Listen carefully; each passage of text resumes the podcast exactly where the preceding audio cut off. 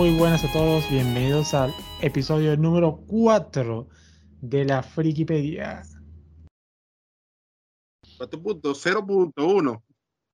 4.0.1 porque tuvimos un pequeño error a la hora de, de grabar, un pequeño problema con la nube, así que perdimos el episodio, así que estamos regrabando este episodio nuevamente. Pero bueno, vamos a retocar el tema acá y vamos a enfocarnos en el tema principal. El día de hoy vamos a hablar de las películas de Marvel, pero antes de que se convirtieran en el universo cinematográfico que todo el mundo conoce el día de hoy. Como por ejemplo, ¿te acuerdas de esas películas de Spider-Man de los años 90 que eran así todas asquerosas? Horrible. Horrible. Que incluso, que incluso tuvo una, una secuela así súper super rara y se llamaba The Amazing Spider-Man. No, no, no, no. Eso no pasó. no ocurrió. Tenemos, te, Es tenemos que- una mala época para los superhéroes, en realidad. Sí, esa fue- súper raro. Después de ahí, menos mal que como uno o dos años después, en este caso vamos a hablar del tema de Marvel en general, este, tanto como sus películas, y vamos a hacer algunas menciones sobre las sus versiones animadas. Todos te- y ya que aquí en este caso tenemos muy claro que la versión animada de Spider-Man de 1994 fue una joya, ¿o no? Dios mío. Palabras mayores. Estamos hablando de. Estamos hablando de una serie de 65 episodios que fueron bien escritos, bien hechos de verdad, y que cada capítulo vale la pena, y pudimos ver cómo relacionar la trama con cada villano de Spider-Man. Yo creo que para mí, hasta la fecha, es la mejor serie de Spider-Man que puede existir. Luna, tienes que tararearnos a todos la rola de Spider-Man. Claro, todos sabemos que tenemos el perfecto del tarararara, Spider-Man, Spider-Man, real. Claro, ese tremendo opening que yo- nunca, yo nunca me lo perdí. O sea, eso era como que el opening se tiene que escuchar sí o sí. Que Ese dato era un curioso, rock, pero quedaba perfecto, perfecto. Claro, que da- dato curioso que fue un opening eh, elaborado por la banda Aerosmith. Así que Wow. tie- tiene su, tiene su peso la vaina. Con razón, con razón. Se lo explica todo. E incluso yo, guitarra. E incluso años después, cuando yo empecé a ver la serie de nuevo, porque la he visto muchas veces, este, antes cuando lo veía en el canal, que recuerdo que era Fox Kids, pues me vacilaba mi intro porque no, uno, uno no le podía poner pausa ni adelantar. Pero incluso viéndolo en plataformas, yo igual me lo seguía vacilando, porque de verdad que fue un opening así tipo Neon Genesis Evangelion. O sea, tú no, tú no te lo puedes saltar. Por cierto, ¿sabes qué? A mí me gusta, claro, el opening de Evangelion, pero ¿tú sabes una canción que me encanta, Luna? La última canción que tiene la película final de Evangelion. Me encanta. Mm, bueno, sí, Creo que se bastante. llama Un beso más en inglés. Creo que es algo así. One Last Ki- Kiss, algo así. Cor- correcto. Sí, sí, sí. Oye, Este, es, es ba- es bastante llamativa, de verdad. Es, es como escuchar, eh, eh, o, o es como escuchar el opening de Cowboy Bebop de la serie, ojo. No, no es live action de Netflix, no hablemos de eso, por favor. Este, es un, es un opening que tampoco te puedes perder. entrando en materia, la historia de Marvel es la historia de la quiebra. La historia de la, como la historia de la quiebra. Sí. A ver, ¿por qué se llama la historia de la, de la quiebra? Cuéntame eso. Mira, algo que mucha gente no, no, no, no sabe, no entiende muy bien, es que detrás de todo ese inmenso éxito que tiene ahorita el universo cinematográfico de, Marvel, está una empresa quebrada. Marvel fue una empresa que quebró, pero duro, pues duro, duro, quebraron. Marvel quebró tan duro que tuvieron que vender a Spider-Man, tuvieron que vender a los X-Men, tuvieron que vender a Hulk. Y lo que no se vendió, bueno, fue porque nadie lo quiso comprar. Porque creo que un, un- ¿cómo es que se llama el de la moto? Se me olvidó. Eh, El- Ghost Rider. El Vengador. Ajá, Ghost Rider. Ghost Rider o el, el, Vengador Fantasma, ¿no? Una cosa así le dicen, ¿no? Ah, ese mismo. Ese también lo vendieron. Marvel entró en un punto en donde realmente se fue al hoyo. Eso fue producto de una pésima administración de la empresa editorial. Recordemos que Marvel es una empresa que nace, obviamente, como cómic, bien vendiendo cómic. Fue una empresa que cayó en manos de un tipo estilo capitalismo salvaje, nada me importa. El tipo exprimió a más no poder la empresa, el tipo hizo de todo, se burló de los fans, acabó con todo. Y la empresa llegó a un punto en el cual prácticamente estaba quebrada. Por cierto, eso está pasando ahorita con DC. Hay malos, malos vientos en DC. Bueno, en realidad hay malos vientos para toda la industria del cómic. El manga se los comió porque la progresividad del cómic, bueno, eso, es otro cuento. Lo cierto del caso es que Marvel tiene que vender todos estos grandes activos intelectuales y por eso fue que tuvimos aquellas películas, ¿ya? Como la película de Spider-Man, tuvimos las películas de los X-Men, tuvimos las películas de Hulk y del Ghost Rider. Todas esas películas no fueron hechas por Marvel. Algunas las hizo la Fox, otras las hizo la Paramount, otras las hizo Universal, porque es que fue prácticamente un remate. La empresa se remató. Y las únicas propiedades que le quedaron a Marvel fueron precisamente las más, las más baratas. Pues. Y casualidades o ironías de la vida, entre las más baratas quedó Iron Wow. Eso es como el Kuramada americano. No sé si entiendes la referencia, ¿no? No mucho. ¿Te, acuerdas de Kuramada, no? ¿Sabes cómo soy con los nombres? Kurumada, Kurumada, es, Kurumada es, el, es el mangaka de los Caballeros del Ya, ya, ya, ya. O sea, el tipo se lo vendió a todo el mundo.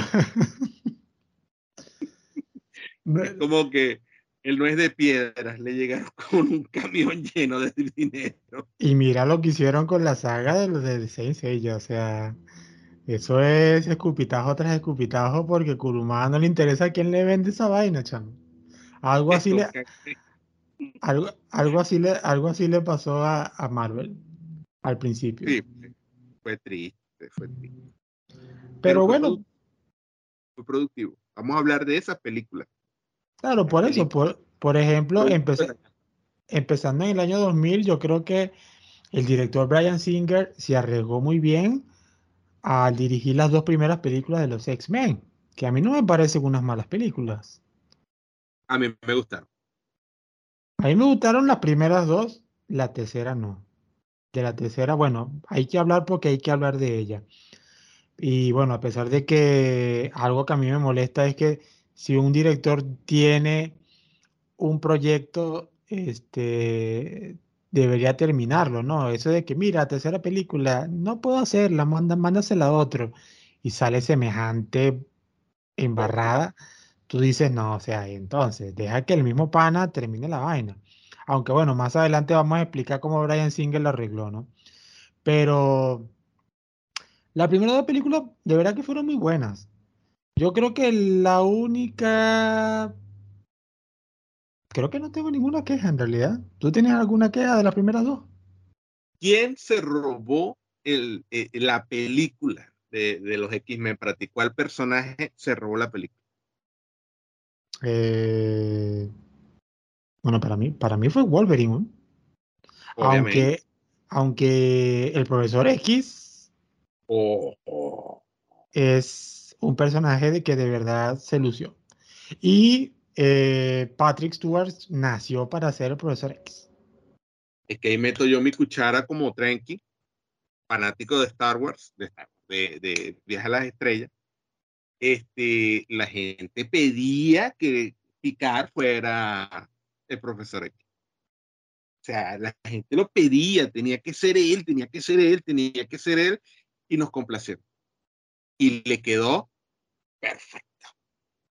¿Sabes qué, lo único, ¿Sabe que lo único que no me gusta así tanto así? Y, no estoy en contra de, como, si fuera una crítica. Pues ¿no te parece que el Magneto era como que muy viejo? Eh, demasiado viejo. Magneto se veía mucho más joven, atlético y poderoso que el profesor X. Y de hecho, se ve más contemporáneo. Porque, claro, Patrick Stewart eh, nació viejo, Cuando él, estaba montado en el Enterprise ya estaba calvo. Ese hombre nunca tuvo pelo, pero es que, conchale, Magneto ya está mascando el agua, ¿no? Y es un tremendo actor, ¿yo? No, claro, estamos, estamos, estamos, hablando de Sir Ian McKellen, que ha hecho un montón de papeles muy buenos, pero o yo en, con el actor no tengo nada en contra, o sea, Ian McKellen es, es un actorazo, pero es que este Magneto le faltó como que power, ¿no? O sea. Era muy viejito. Era muy viejito. Demostrar que era, que era imponente. Claro, el Magneto perfecto es ese que vimos en esa super serie donde Magneto era nada, o sea, Superman, pues Superman con el pelo blanco, aquel porte, aquel garbo, Magneto volando, aquella capa, aquel casco, no, o sea, cuando este señor se ponía el casco, era como que, ay Dios, pesa mucho. a, mí, me dio, no es, por, no es por nada, pero a mí me dio muchísima risa porque sabes que el plan de la primera película era que, que Rogue pudiera absorber sus poderes para él poder eh, utilizar la onda expansiva y, y, convertir a todo el mundo en mutantes. Y me da demasiada risa esa parte cuando ya se drena toda su energía y yo todo viejito ahí cayéndose. y le estaba pidiendo a, Tigre de Sale como era que, lo ayudara a cargarlo ahí. Yo quedó demasiado débil, pero verlo así viejito débil, me dio fue así como cosita. Cosita. Es que esa es la palabra, cosita. Me dio cosita así como que, como que pobre Magneto está más candela agua. Pobrecito. Es que tú, tú, lo pasas de profesor X, porque profesor X está en su sillita. ¿Y qué va a hacer profesor X? Está en la sillita, ¿me entiendes? La sillita es, que no tiene ni que empujarla porque es a motorcito, ¿me entiendes? O sea, ah. Él puede ser así, pero Magneto no. Esa, esa digamos que. la interpretación porque realmente es maquiavélico. Sí, Tiene mucha profundidad en su, en su actuación aunque faltó un detalle importante para mí resaltarlo más, que es la gran amistad del el profesor y Magneto. Eso le faltó un poquito. Faltó más hacerle énfasis en la amistad y no tanto en el tema de la enemistad, ¿no? Es correcto.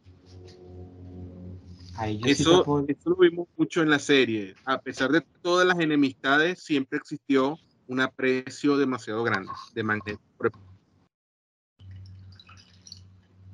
Claro, y más, más, adelante lo pudimos apreciar con las siguientes películas. Que por eso es que yo digo que al menos Brian Singer rescató eso mucho después. Tuvo una muy buena evolución. Luego, la, bueno, la, segunda película también estuvo muy buena porque habla mucho de los orígenes de Wolverine. Es la primera vez que vemos a Striker, que fue la persona que experimentó con Wolverine. Y de verdad que fue un muy buen tema que tocar, ¿no? Sí, sí, sí, me gustó bastante. Este, Hugh Jackman como Wolverine es perfecto, a pesar de que es muy alto para ser Wolverine. De hecho, se está hablando ahorita de que quieren que Wolverine sea Daniel Radcliffe, el de, el de Harry Potter. Y es como que, ay Dios. Pero, pero, ¿qué, pero ¿qué está pasando? Pues, ¿por qué es esto? Porque sabes que Wolverine es chiquito, pero es como un tanquecito, pues. Mucho es así, papiadito. Ah. Pero y Radcliffe es como que, ay Dios. Linguarium leviosa. No, no, no, ese hombre se le ven las costillitas, literalmente.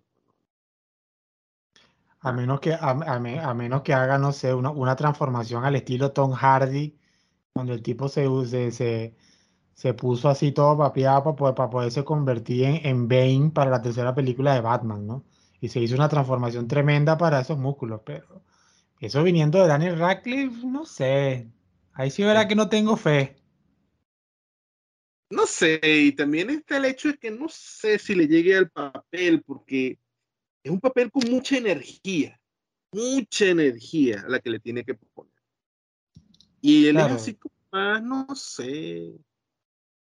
También el problema. Pues, a veces a uno lo calla.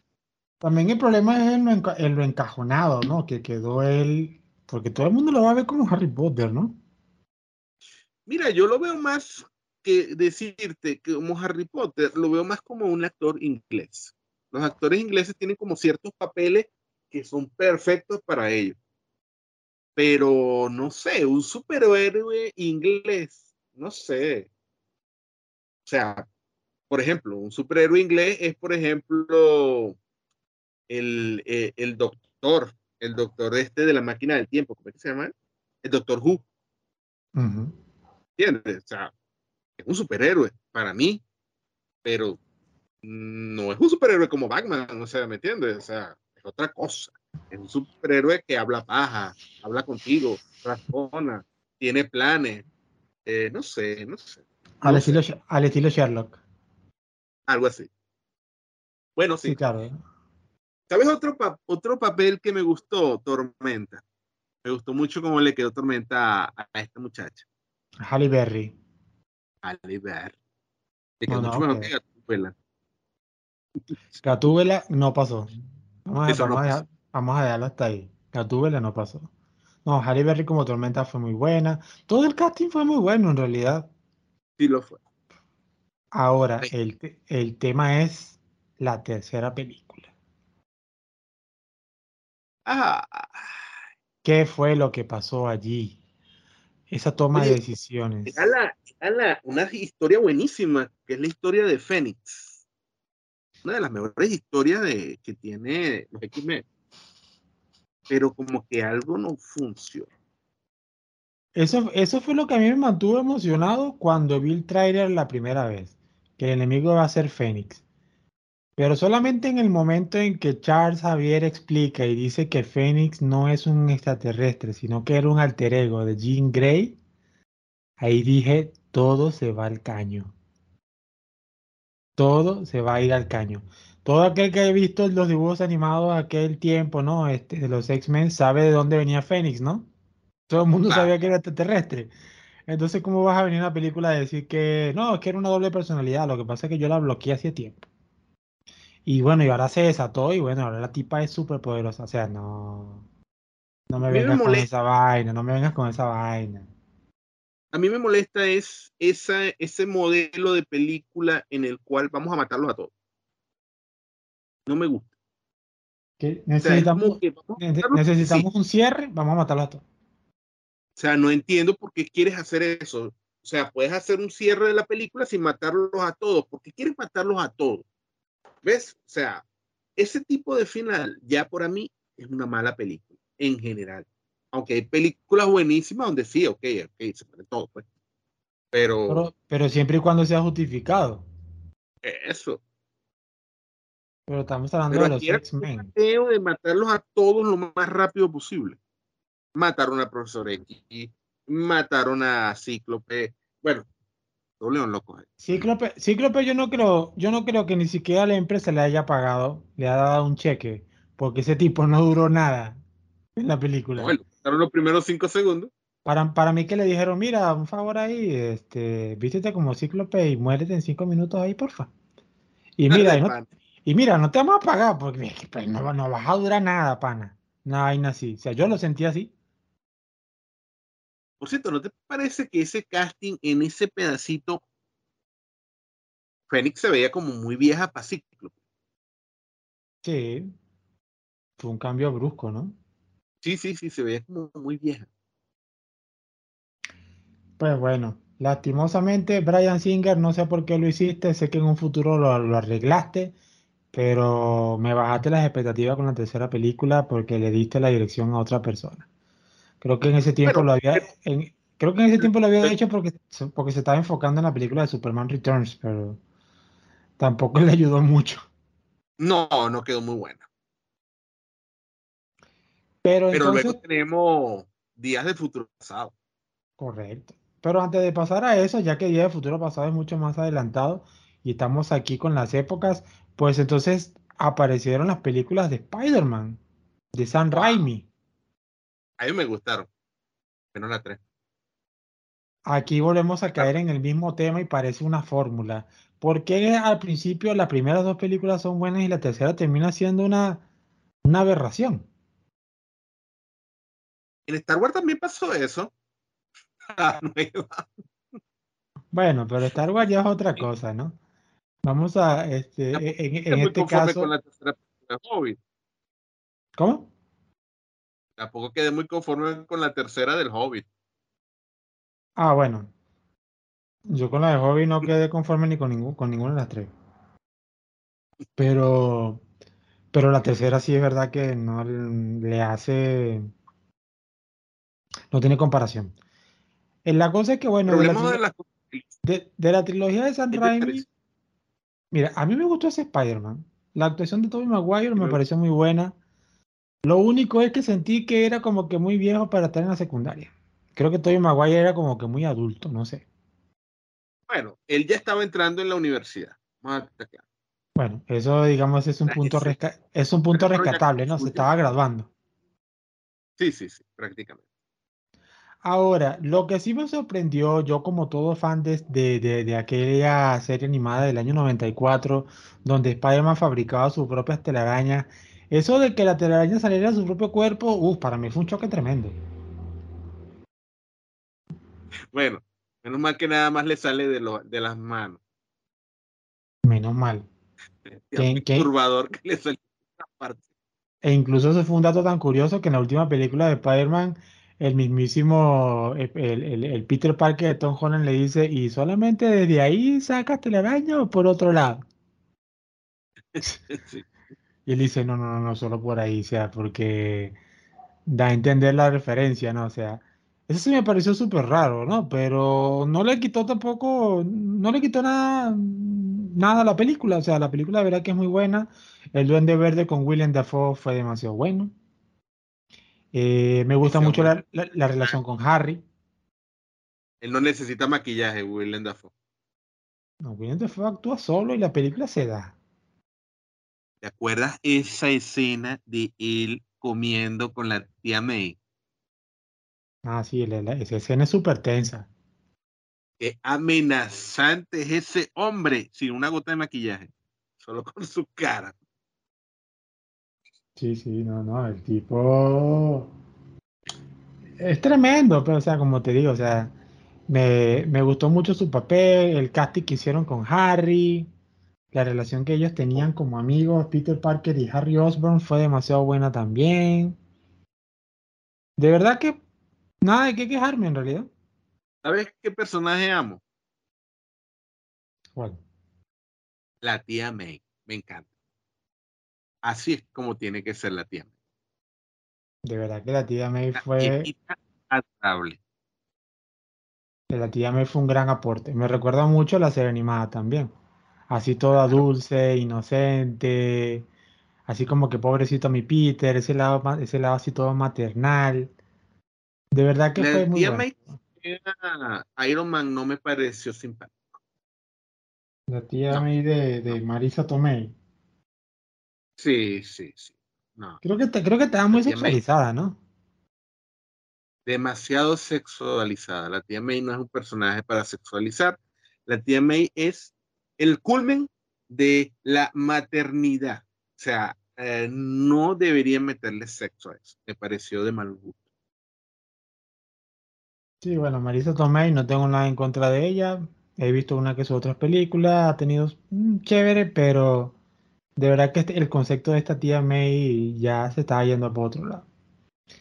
La cosa es que, bueno, luego vino Spider-Man 2 y tampoco decepcionó.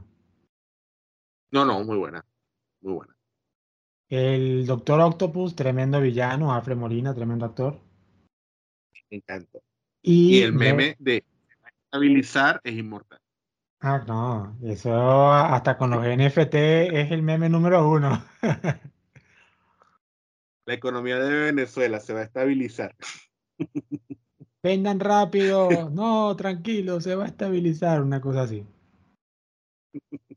Este, Me gustó mucho la parte de, de, ese Spider-Man como que más, más humano, más que pasa por problemas y que incluso esos mismos problemas estaban afectando sus poderes. Este, me pareció un muy buen tema que tocar en la película. O sea, todo, todo lo que él estaba lidiando.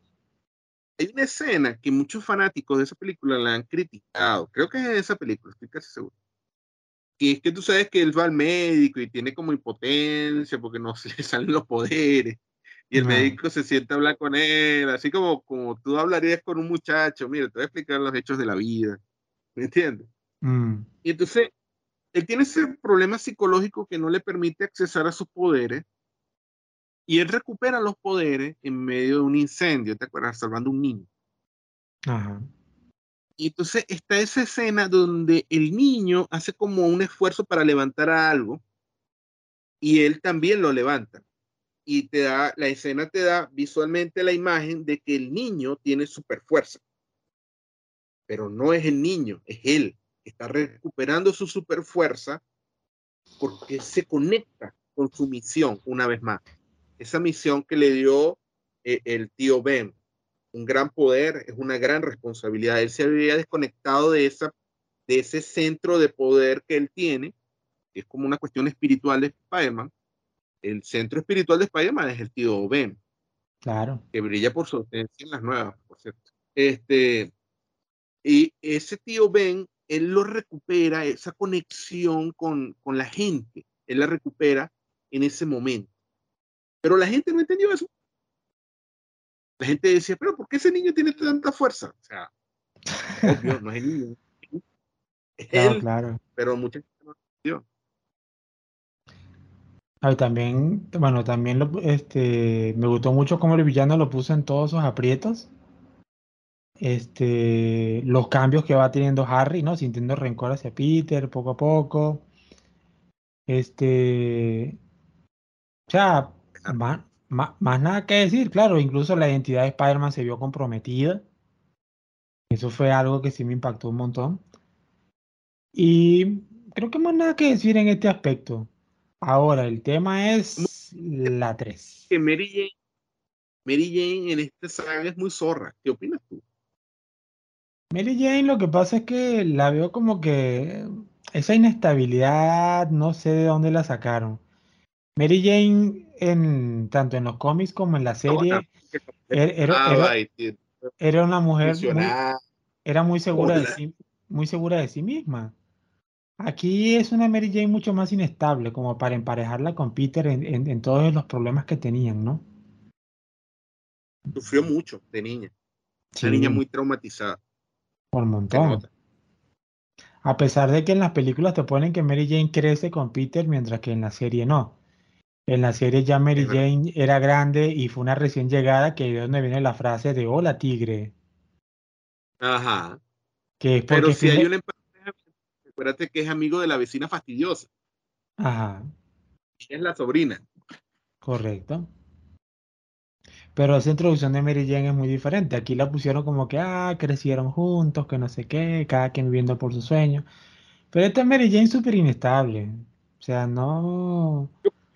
sí aporta, porque realmente es este, esa dimensión de humana que le da Raimi a Spider-Man, donde se hace totalmente palpable una de las características más interesantes de Spider-Man, y es que Spider-Man es ultra pelabola, o sea, Spider-Man es muy pobre, muy pobre.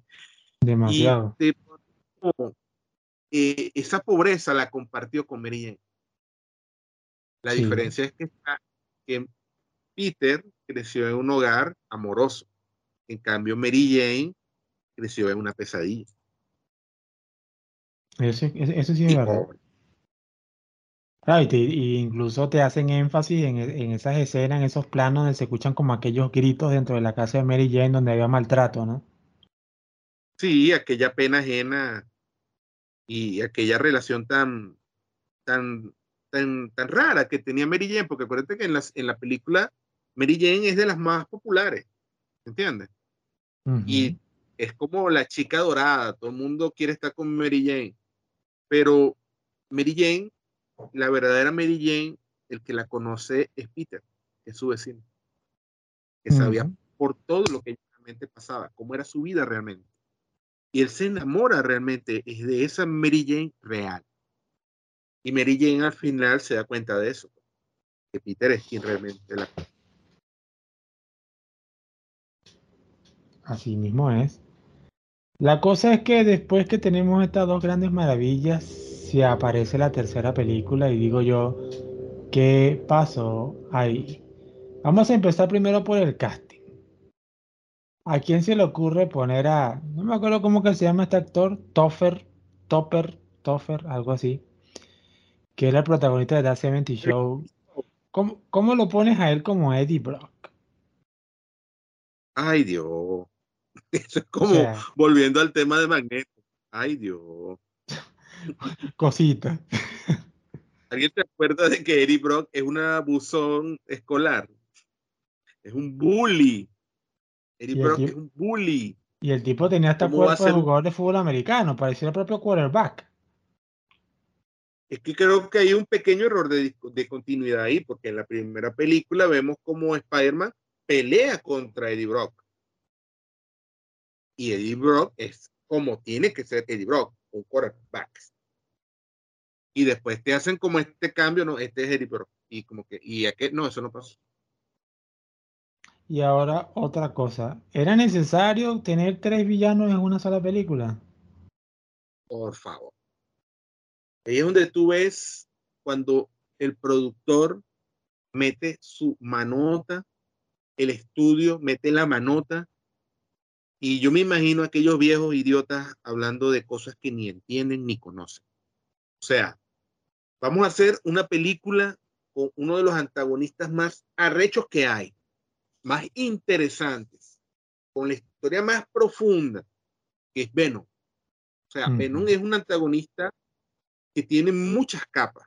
O sea, tenemos que empezar por el hecho de que Venom es Peter, pero ya después no es Peter, sino es que es el peor enemigo de Peter pero con todos los recuerdos de Peter.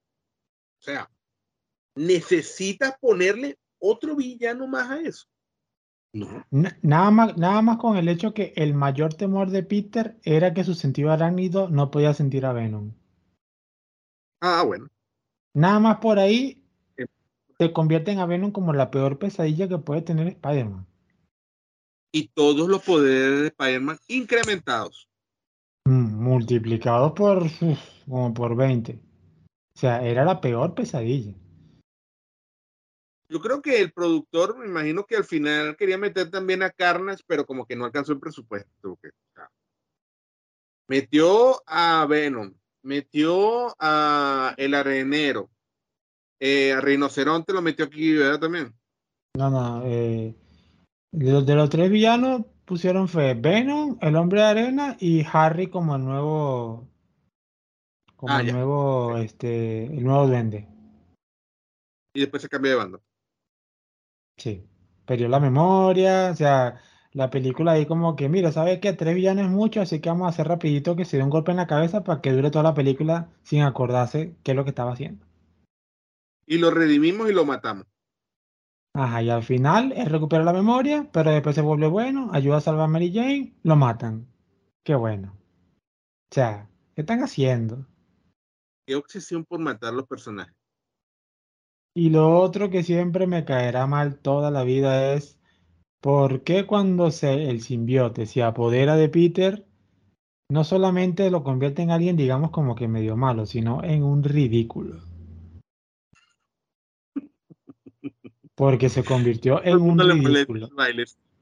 El bailecito, el soy el sexy, que hasta las mismas mujeres decían que le pasa a este, este idiota, ¿no? Una cosa así. O sea, ¿de dónde sacaron que Venom era eso? O sea, te creo que pueda ser prepotente porque, porque tiene poder.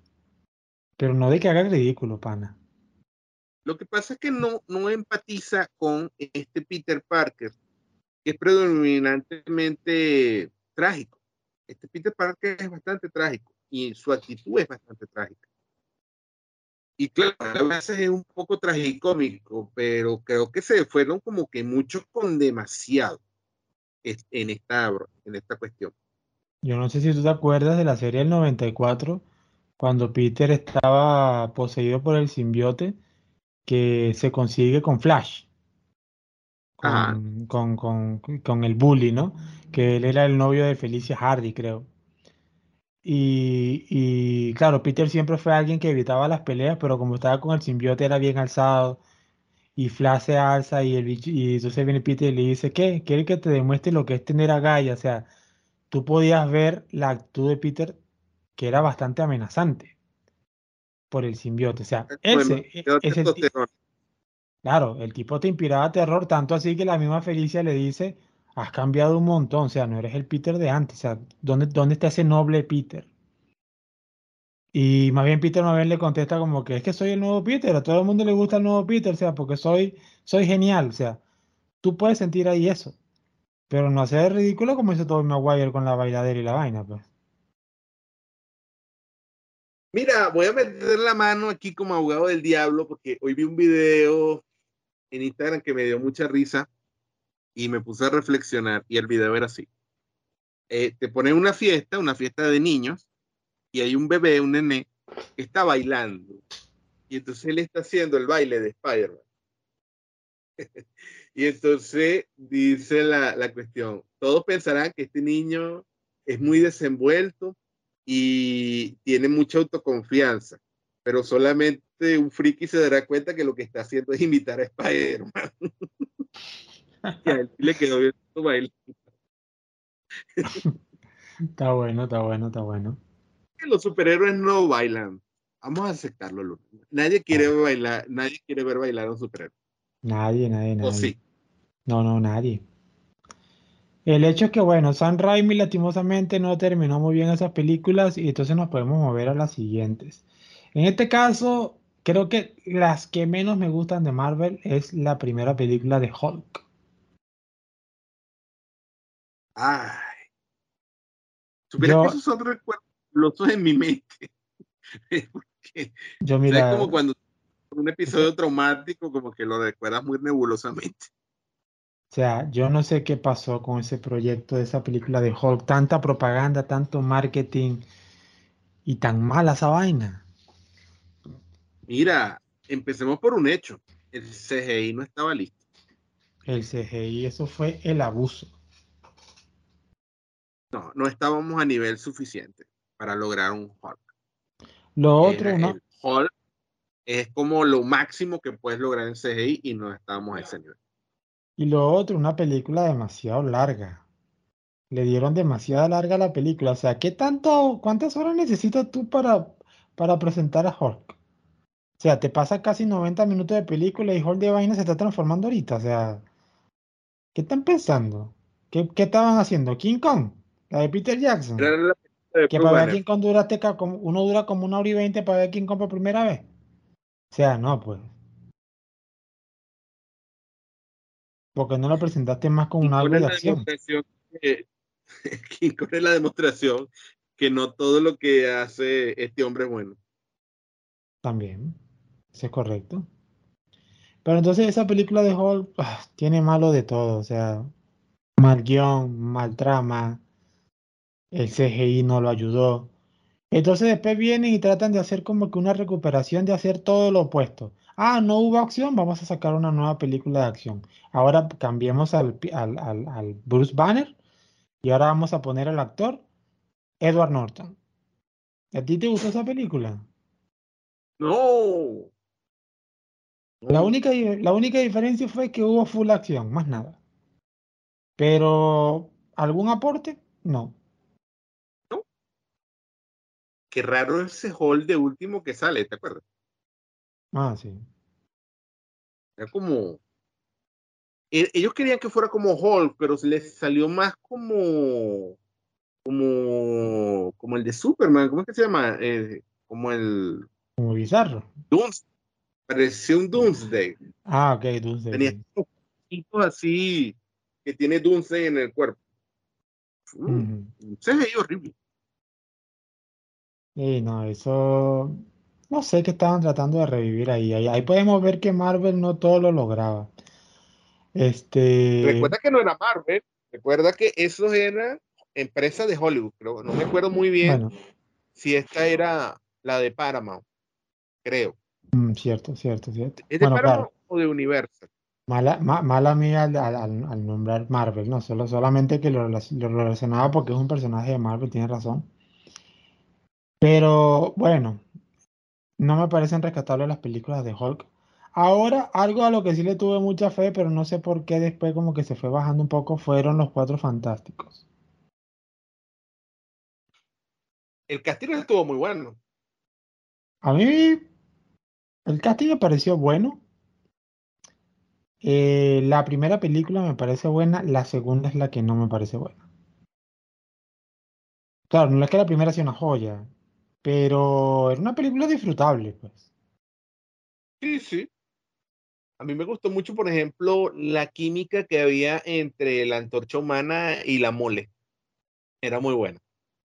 Sí.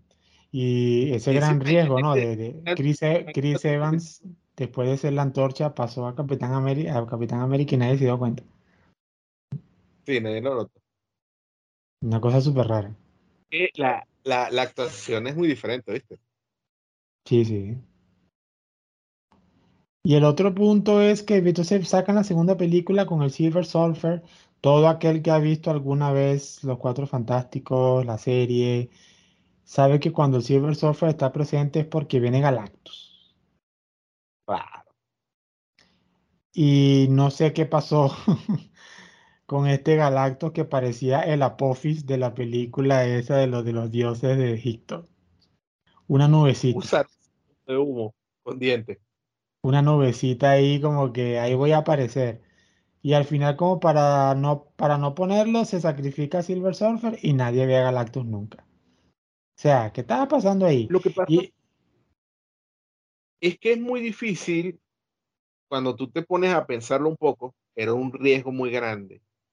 Ellos realmente se hubieran arriesgado a poner la carne en el asador y te hubieran mostrado qué es Galactus. ¿Entiendes? O sea, es un ser humanoide inmenso. O sea, hubiera sido algo así Devorador de planetas. Sí, sí, es como lo que está pasando ahorita en Disney cuando ellos te ponen que va a salir este el ¿cómo se llama? El celestial del centro de la Tierra. Así más o menos hubiera sido que se viera Galactus. Sí. La llegada de un celestial. La cosa, wow. Tal vez ellos pensaron que el CGI no estaba a punto. Posiblemente. O lo quisieron dejar de misterio para después, pero el poco éxito de la película pues no dejó que avanzara más de ahí. Pero para después, ¿cómo Luna si se supone que el Silver Surfer lo mató? No que lo mató, no. yo, yo, asumí que lo hizo, no sé, lo transportó para otro lado, pero no que lo haya matado. Mira, yo entendí que lo mató. Eso fue lo que yo entendí. Bueno, yo creo que el principal problema de la película es eso. Nadie entiende qué fue lo que pasó ahí. Es una cosa realmente tonta lo que, lo que hicieron ahí. Realmente no, no tuvo mucho sentido. Realmente no. Pero cuando tú ves la tercera película y revés las dos primeras, bueno, es lo que el viento se llevó. Pues, o sea, esto es El Señor de los Anillos. Ah, porque la tercera te refieres al remake, un Sí, eso fue una cosa que, o sea, ¿qué pasó ahí? O sea, realmente es un caso clínico eh, el remake de Los Cuatro Fantásticos. Eso fue una vaina apoteósica, yo no sé. Hasta el casting, todo estuvo malo. O sea, no, no, no, no, no, no. Esa película fue demasiado ignorada y demasiado odiada por todo el mundo. Definitivamente, y tiene muchas razones. No sé en qué estaban pensando. Vamos a hablar de X-Men, la, la, las últimas. las últimas de esta época.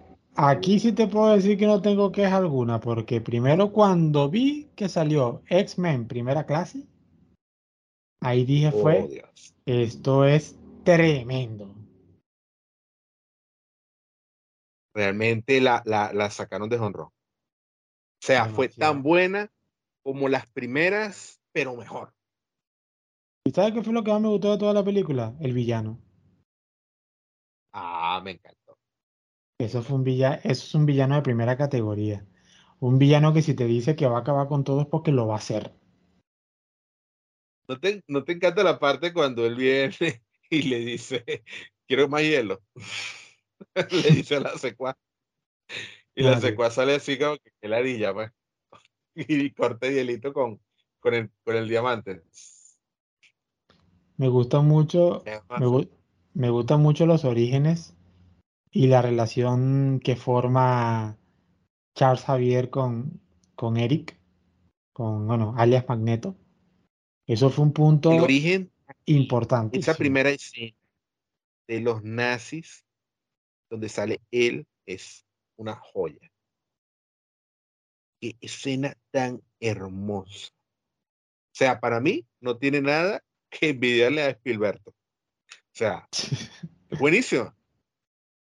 Es buenísima. O sea, aquel efecto tan hermoso, o sea, es demasiado trágico, pues, pero es aquel efecto como lo- él va despertando su poder y va deformando las rejas así, y como al final le dan aquel cachazo y lo desmaya.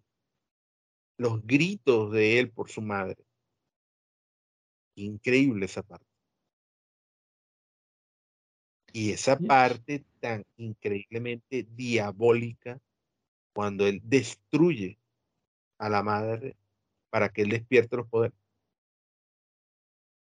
Sí, eso fue ah, sin palabras, de verdad. Yo no sé, bueno, Kevin Bacon, aplausos para Y él con ese papel. final, y al final cuando él dice, tienes toda la razón y te agradezco todo lo que me diste, pero desgraciadamente mataste a mi madre. Eso se lo dice Magneto, ¿te acuerdas? Sí. Y la escena final cuando derrotan al villano con la moneda, esa vaina fue Oh, que yo dije, ¿cómo se pudieron imaginar semejante vaina? con la misma monedita que inició todo el problema, que te acuerdas que era que él de niño lo presionaba, mueve la moneda y no Ah. podía. Tenía, no, no tenía un control consciente de su poder. Y fue con esa misma moneda que mató a la mamá. Por esa moneda la mató, porque Mm, no la podía mover. La guardó toda su vida. Y fíjate que esa, esa película tiene tantos, tanto, tantas capas. Es un subtexto de un hecho que fue real. Hubieron judíos que se dedicaron a ir por el mundo a cazar criminales nazis.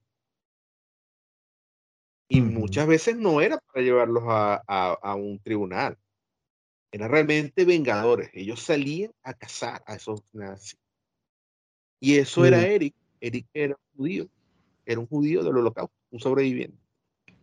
Y lo fue a buscar, porque incluso en la película él viaja a Argentina a buscar a los nazis que estaban retirados, que a los, a los habían exiliado para allá.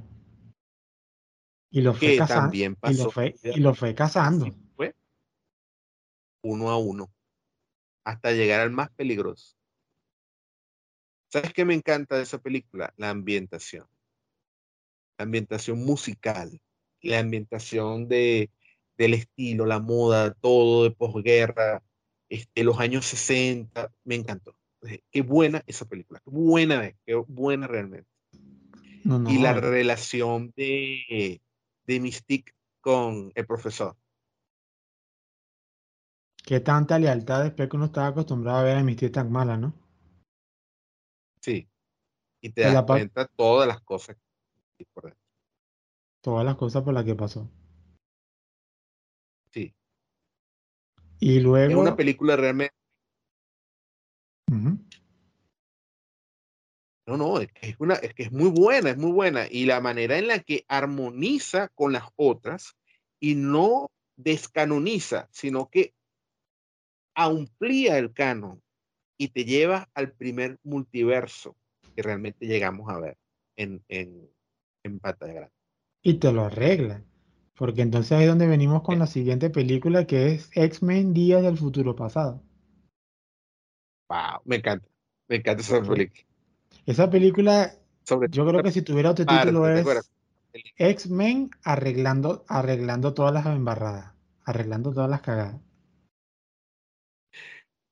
Mira, eso me recuerda un arte que tienen los japoneses, que es que ellos parten un plato y después lo reparan con hilitos de oro. Y entonces había gente que partía los platos para después arreglar con hilitos de oro. Una vaina así hicieron con Me gustó. Qué bueno que estaba malo desde el principio. A mí lo que más me llamó la atención fue cómo reunieron al casting anterior para mostrar que son los que estaban en el futuro y que los unieran con los del pasado. Es correcto. Esa es, muy buena. Es muy buena. Como todo se enlaza y todo se funde. Y cómo se arregla todo. O sea, nada más cuando tú ves la escena final que Wolverine vuelve a ver a Jean Grey, a Ciclo. Pero vamos a estar claro que si, si tú te pones a pensar un poco en todas las películas y, y te pones a pensar en Días de Futuro Pasado, y en todas esas, tú te das cuenta que estás como un poco estilo Wolverine. Tienes un pasticho en la cabeza. Sí. Porque te acuerdas cómo terminó Wolverine, ¿no? Terminó en el río Hudson, lleno de cabillas. ¿Cómo pasamos de eso a lo otro? O sea, qué loco, ¿ah? Como que quedan esos huecos pero los huecos están bien porque así es la mente de Wolverine, está llena de huecos, cosas que no se acuerda. Bueno, que recuerda que, que, lo, que lo saca después de ahí es Striker, ¿no? Ajá, eso es lo que te dan a entender. Un Striker joven. Claro, porque cuando en el en día futuro pasado, cuando él viaja, él todavía no tiene el adamantium. Es verdad. Pero. Qué buena la actuación de Hugh. Película. No, de Estaba pegándose a la, hija del mafioso. Una cosa súper rara. Pero de verdad que fue la película que acomodó todo. Yo sí me sentí, yo, sí, yo sentí una alegría tremenda cuando vi que repararon todo el universo. Así como que la tercera película no existió gracias a, gracias a esto. Y después vino el Fénix, again. Bueno, después de ahí vino X-Men Apocalypse, que en realidad yo estaba súper hypeado porque en la serie yo veía que Apocalipsis era un enemigo prácticamente imbatible, nadie podía contra él, nadie podía contra él. Entonces yo dije, bueno, es el momento de Ensa Banur para brillar. Pero no sé qué pasó. Mira, yo creo que es una película que tiene sus luces y sus sombras me gustó mucho la escena inicial. es como hacen un taco rapidito con el sabanur y la broma. Es una escena de acción buenísima. Mm. Em, ¿Qué más me gustó? Mira, me gustó. Eso. Eso fue lo que me gustó. ¿Y qué? Más nada. Bueno, ¿qué te puedo decir? Pues, o sea, es como raro, güey. Sí, fue súper raro, súper, súper, súper raro. Y bueno, más adelante después sacaron la película de Fénix, ¿no? Es correcto. ¿Qué te pareció eso? A mí me gustó. Sí me gustó. Mucha gente la odió, pero a mí me gustó. Yo no la odié. Yo, yo no la odié. Pero sí me pareció medio rara pero no a un punto de decir, no, qué basura de película, ¿no? Nada que ver. bueno. Y a mí, sinceramente, sí me gustó el final. El final desde un punto de vista de la escena del final, porque es una de esas pocas escenas en donde tú ves algo que siempre vemos en los cómics y en las series animadas, pero casi nunca lo vemos en, en una película. Y es varios superhéroes uniendo sus rayos de poder para joder al malo. ¿Tú nunca te feo que eso casi nunca pasa? No, en, el anime sí. Unamos nuestros poderes. Pero en cómic no. Sailor. Ositos cariñosos, salen todos los, rayitos de colores. Aquí al final sí pasó eso me gustó. Me gustó, me gustó. Cada quien puso como su, su, su poquito. Y ¿sabes qué me gustó? El Fénix, me gustó bastante, sí me gustó. Me gustó esa escena de las batallas mentales, Me gustó cuando esta muchacha se empodera y empieza así a caminar por el aire, prendida en candela, y la ve Apocalipsis y dije, y dice, ya me mamé cuando viene caminando y le lanza aquel poder tan arrecho. Me gustó, sí me gustó. O sea, para mí, con mi espíritu friki, sí me gustó. Mm, no, está bien. A ver, ¿queda alguna otra película de Marvel que mencionar antes de que iniciara el universo? Ah, por supuesto, tenemos que la de Ghost Rider, esa joya. Oh, wow, Ghost Rider. A ver, te lo resumo en, te lo resumo en 15 segundos. ¿Sabes qué es gracioso? En esa película, Nicolas Cage tuvo que ser maquillado para borrarle el tatuaje de Ghost Rider que él tiene, porque realmente sí es muy fan de Ghost Rider. Ahora, ¿qué fue lo que falló en Ghost Rider? Mira, creo que Nicolas Cage no sirve para, para, cualquier papel. Creo que ese es el problema fundamental. Nicolas Cage, ¿buen actor o mal actor? Ese siempre ha sido la, la gran pregunta de la gente. ¿Buen actor o mal actor? Mira, si tú lo ves en el de la guerra, es apoteósico. ¿Sabes esa es la que me gustó de Ghost Rider? Me gustó mucho. Cuando él va así en medio del desierto y al lado lleva al Ghost Rider anterior, que va en un caballo así diabólico lleno de llamas. Me gustó esa escena. Ah, sí. No, no, esa, escena es muy buena, esa escena es muy buena. Que el contrato de San Venganza lo tenía él en la, en la pala, ¿no? Es correcto. Ahora, ¿tú sabes cuál es el verdadero problema de esa película, Luna? El malo. El malo no convence. No. Además que el malo como que se mandó a matar mismo, ¿no? Porque el, el Vengador Fantasma o el Ghost Rider, como le queramos decir, utilizaba el alma del otro para condenarlos, ¿no? Entonces el malo decía, tú no me puedes condenar a mí porque no tengo almas. Pero cuando agarra el contrato de San Venganza y, tiene y agarra todas esas almas, él mismo se mandó a joder. Creo que no pensó ese detalle. O sea, como que pareció un plan de Pinky Cerebro, ¿no? Al final. ¿Y cómo hacemos entonces con esto? Uy, fue, un detalle que no pensé. Yo diría que no es la representación más inteligente del diablo que hemos visto en la, la, en la película. Mm, no, me quedo con Constantine, aunque sabemos que Constantine es parte de DC, ¿no? Pero prefiero a ese. ¿Sabes qué creo que a la gente? Las caras que ponía Nicolas Cage cuando se estaba transformando. Mm, bueno, todos sabemos lo exagerado que puede ser, ¿no? Era un poquito Jim Carrey la cosa. Creo que a la gente no le gustó eso tampoco. Y Ghost Rider 2, déjame creer que ni me acuerdo. Tengo recuerdos bastante, bastante, bastante difusos de esa película. Yo también, yo no, no, no, no sé, no sé, no sé. A ver, ¿qué otra propiedad perdida nos quedó por ahí? Ya hablamos de Hulk, ya hablamos de Los Cuatro Fantásticos, hablamos de Spider-Man, hablamos de los X-Men. Creo que eso fue mm. todo. Ah, bueno, The Punisher tuvo su película en su momento, ¿no? Oye, sí, esa película me gustó mucho. Que el villano, era, el villano era John Travolta. Es correcto. Qué buena esa película, sobre todo el final cuando le lanza las fotos y le dice, toma, tu mejor amigo era gay y no se pegaba a tu mujer. Yo te engañé para que lo matara. Fue buenísimo ese final. Buenísimo. Y, esa escena donde le amarra y entonces se lo, va se lo va llevando el carro arrastrado y va explotando todos los carros. Es un final digno. Es Punisher. Es Punisher. No estoy, muy, no estoy muy ansioso de ver el nuevo Punisher de Disney. Creo que va a ser. Nada. Nada. Nada.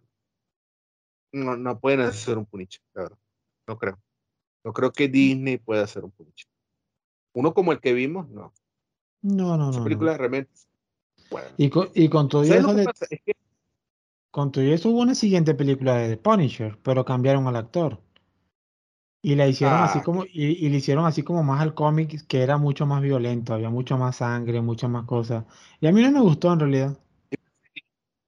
hay una serie también. Ah, sí, claro, hay una serie con, con John Bertrand, el, el- el que actuó en The Walking Dead. Pero no sé, nunca la vi. Yo le vi un pedazo porque me insistieron mucho, tienes que verla, tienes que verla, esta escena es buenísima. Y efectivamente, la escena era buenísima. Muy buena. ¿Sabes lo que pasa? Es que uno, el Punisher, no lo mete mucho como dentro del radar de los superhéroes. Porque Punisher, a diferencia de Batman, es muy realista. Muy, muy realista. Y es como que la película de Punisher, tú no te la imaginas como de superhéroe. Te la imaginas como una película de una persona que es muy ochentera. Es como de esos, de esos héroes ochenteros que se vienen a vengar de todas las que le hicieron. Así, así es la de Punisher. Un antihéroe. Sí, es una tierra. Bueno, sí. Y esto es el final ya. Creo que escarbamos hasta el final. Sí, Ahora de- viene el resurgimiento. ya después de ahí sabemos que en el año 2007, 2008, por allí, se estrena Iron Man, la primera película que La empieza película que lo. a generar, empezó a catapultar el universo cinematográfico de Marvel. Pero creo que eso queda para otra historia ya. Por supuesto. Ya en nuestro próximo podcast, nuestro próximo episodio, hablaremos del universo cinematográfico de Marvel. El cómo comenzó, cuáles fueron las partes buenas, las mejores decisiones, todos los cambios que hicieron, que lograron tener tremendo éxito, eh, lograron tener un tremendo éxito, sobre todo con Avengers Endgame, una de las películas más taquilleras que logró su objetivo. Pero ya eso será tema para otro Mucho dinero. podcast. Mucho dinero. Mucho dinero, por supuesto. Ya eso será tema para otro podcast.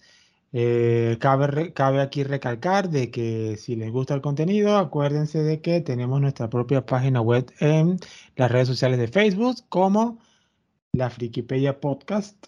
La pueden, buscar allí. Ahí vamos a ir publicando los capítulos, podemos colocar comentarios random y también podemos crear eh, encuestas para que digan qué tipo de temas podemos hablar. Recordemos que todo esto es cultura friki, así que se puede hablar de un montón de cosas y aquí nosotros lo investigaremos y daremos nuestra opinión. Porque una vez más, cabe recalcar, todo lo que acabamos de decir es, es en nuestro punto de vista. No es una idea Es general. correcto. Así que si les Es gusta, correcto. muchísimas gracias. Y si no les gusta, pues Pero lo para lamento. tener esto, esta opinión, tienes que ser un experto. Un experto en cosas inútiles. Claro, pues este, esto es la cultura con la que crecimos, este es el punto de vista con la que, estamos- con la que, con la que nosotros nos identificamos y es pues como lo vemos, pues así. Entonces por eso los invitamos a que nos sigan y nos veremos entonces en un siguiente, en un siguiente episodio. Yo soy Ray Luna, like. acompañado con mi amigo Juan Astudillo. Acuérdense de darle like y nos vemos en un próximo episodio. Nos vemos.